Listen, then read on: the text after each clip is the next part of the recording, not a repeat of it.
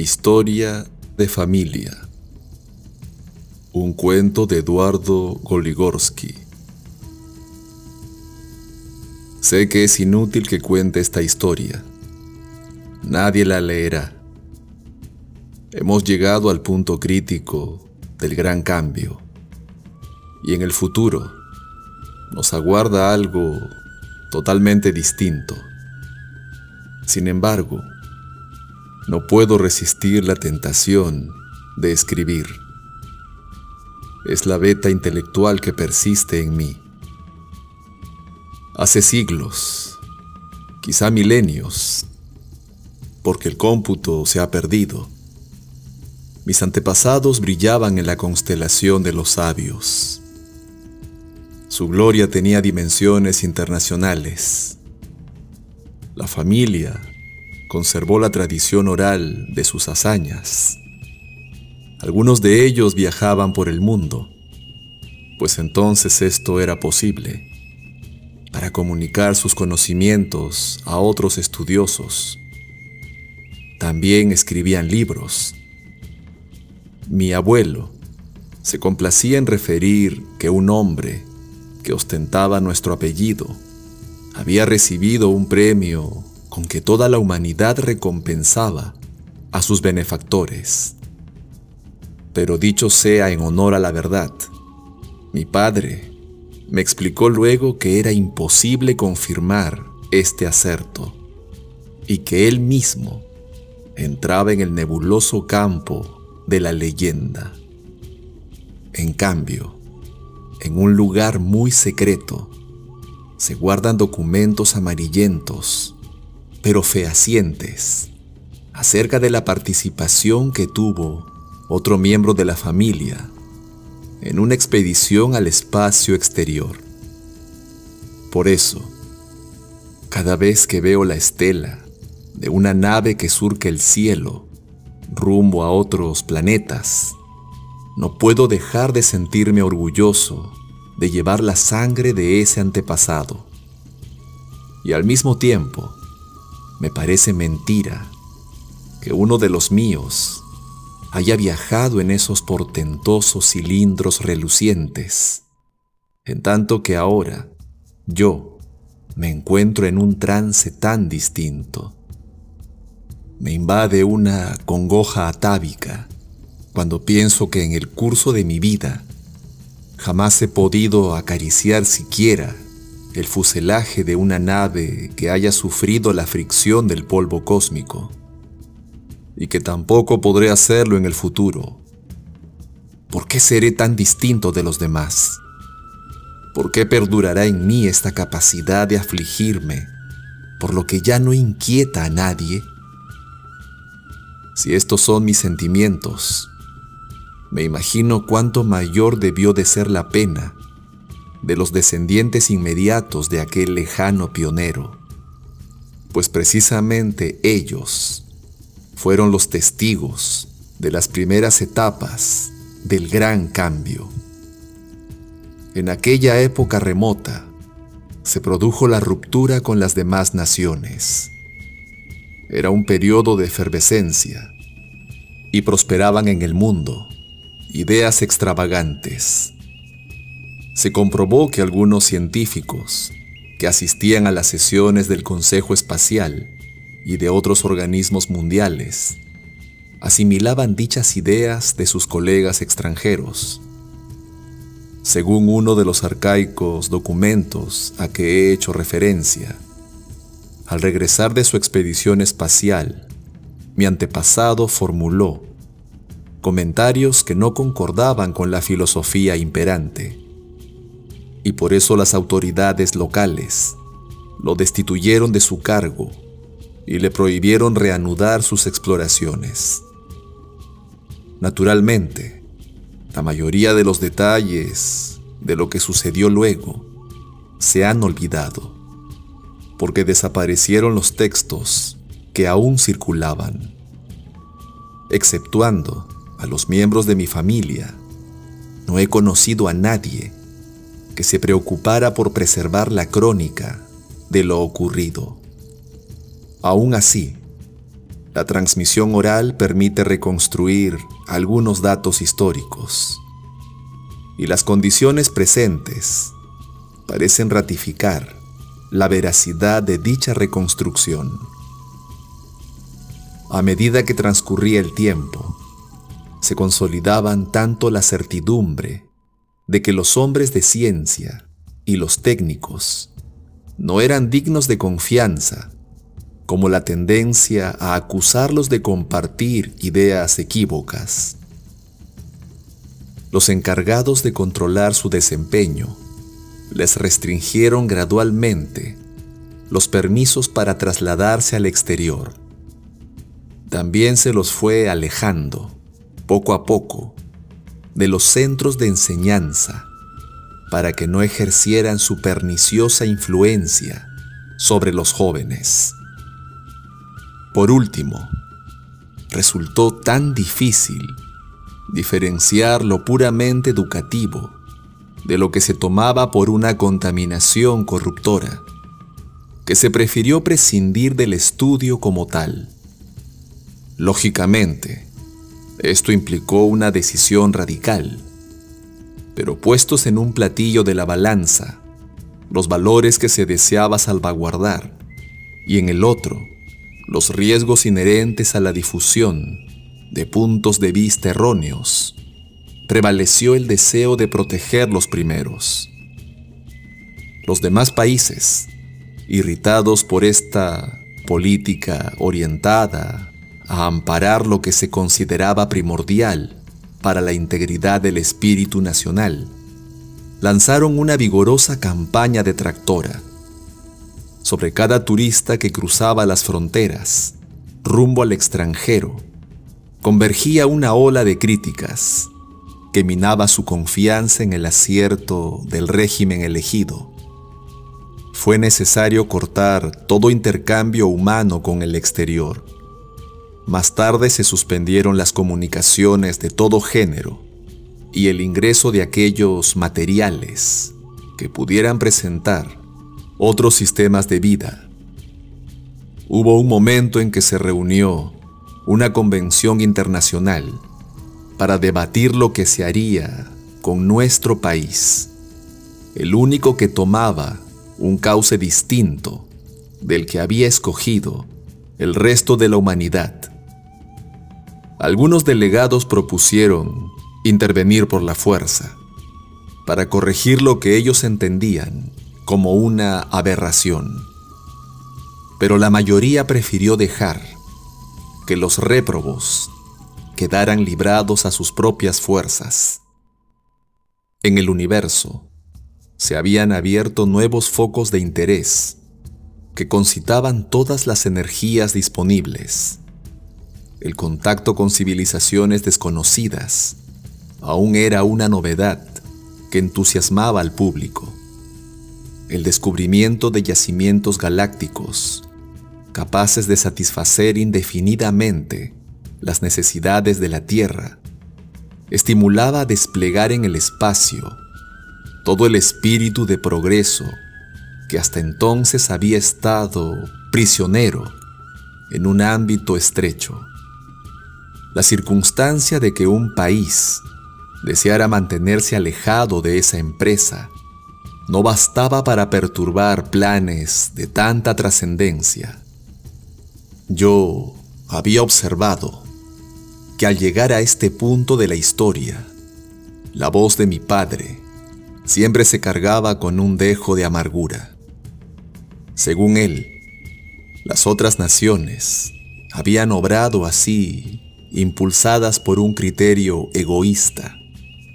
Aparentemente, un delegado a la convención había dicho que sería interesante dejar a los partidarios del orden antiguo como elemento de cotejo para observar de qué modo se efectuaba el ciclo de desarrollo en condiciones diametralmente opuestas. No sé si la versión que había llegado a oídos de mi padre era correcta, pero si lo era, aquel delegado había elegido en verdad un buen sistema de experimentación. El aislamiento impuso nuevas formas de vida. Los voceros de la opinión oficial exaltaron estas formas, definiéndolas como más puras y auténticas. El espíritu de competencia prosperó hasta alcanzar una magnitud nunca prevista. Mis antepasados, a los que se había cerrado el camino de la investigación y el estudio científico, procuraron adaptarse en la mejor forma posible a la flamante situación. La falta de contactos con el mundo exterior impedía renovar las maquinarias y actualizar los recursos técnicos.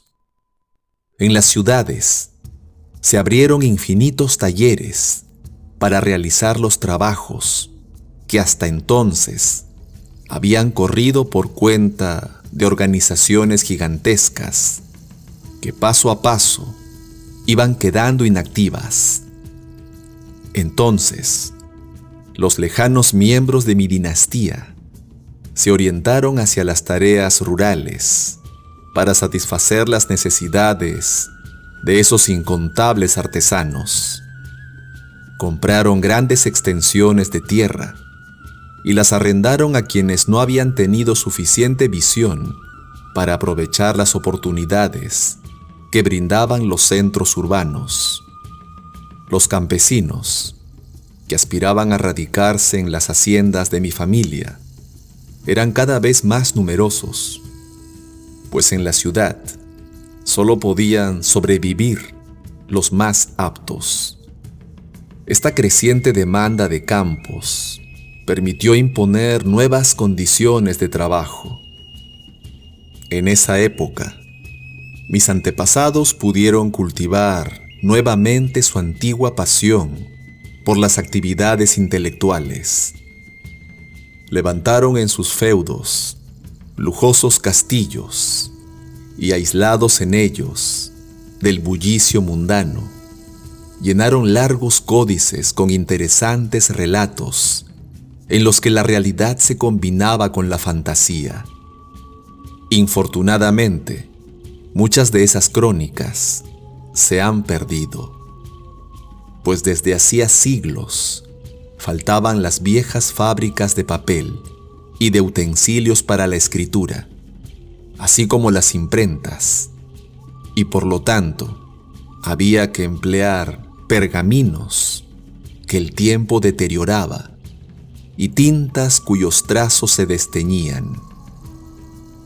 Una consecuencia adicional de dicha pérdida consiste en que, leyendo estas obras truncas, ya es casi imposible discriminar lo veraz de lo ficticio. Pero se observan en sus textos vislumbres de nostalgia por el pasado y frecuentes referencias a las naves que atravesaban el cielo rumbo a los más distantes rincones del universo. Rincones estos que los autores jamás podrían conocer. Si bien mis antepasados continuaron escribiendo durante los siglos siguientes acerca de temas filosóficos y literarios, esta nunca pasó de ser una actividad subsidiaria porque las fluctuaciones constantes de la economía reclamaban la mayor parte de su atención. Los campesinos que arrendaban las tierras se habían empobrecido, pues en las ciudades les pagaban cada vez menos por sus productos y ya no abonaban la renta con dinero, sino con su trabajo personal o con los servicios que prestaban en los ejércitos particulares de mi familia que luchaban con los de otros potentados. Llegó un momento en que los míos quedaron dueños no solo de los campos, sino asimismo de sus ocupantes, abrumados por las deudas. También en las ciudades, muchos artesanos arruinados por la crisis debieron venderse junto con sus familias para poder subsistir. Es claro que para entonces eran muy pocos los que disponían de tiempo o de inquietudes suficientes para preocuparse por lo que ocurría en aquellas naciones que habían elegido otro rumbo. Se tejían leyendas fabulosas en torno a los monstruos metálicos que surcaban el firmamento día y noche. A veces estos pasaban a baja altura, como si sus tripulantes tuvieran la misión de observar lo que sucedía en las tierras del resto del mundo. Y con su proximidad excitaban aún más la imaginación del pueblo. Los mitos terroríficos que envolvían a los pájaros de fuego contribuían a alejar toda pretensión de explorar las regiones vecinas donde residían pueblos tan distintos, dotados de poderes tan singulares. El mar, los bosques y las montañas se habían convertido en un perímetro inexpugnable, dentro del cual se desarrollaba una fantástica experiencia. Solo en el seno de mi familia se sabía qué era lo que había más allá de las fronteras y cómo había empezado todo.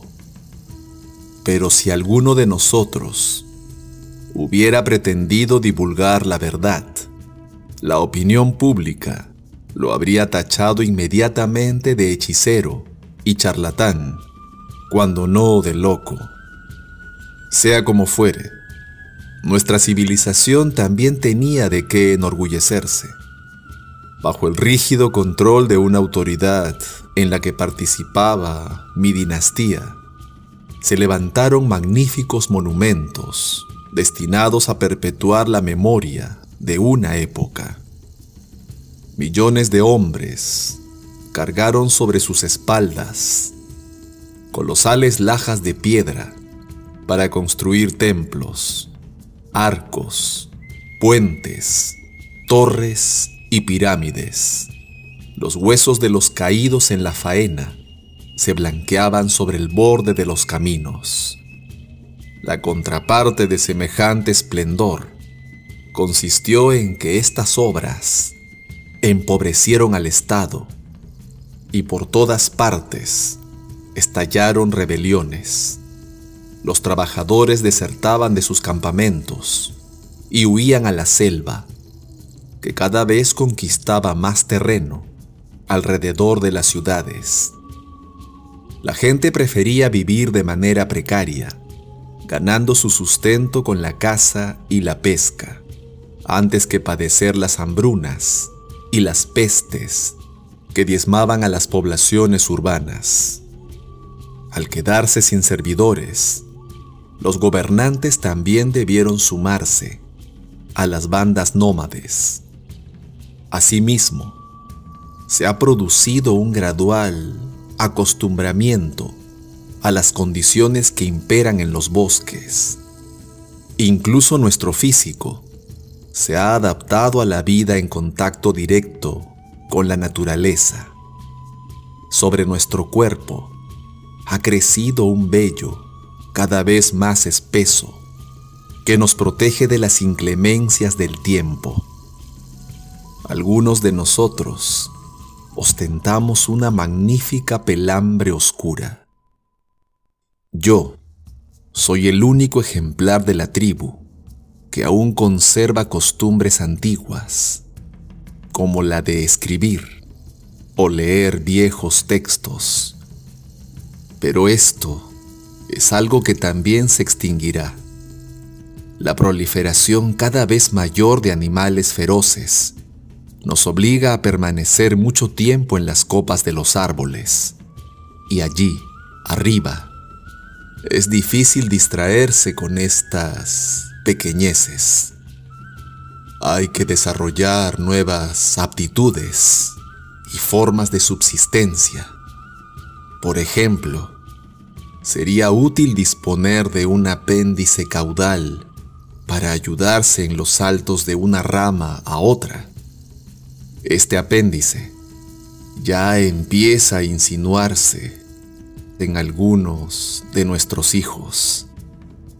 La naturaleza es sabia y ayuda al progreso de la especie.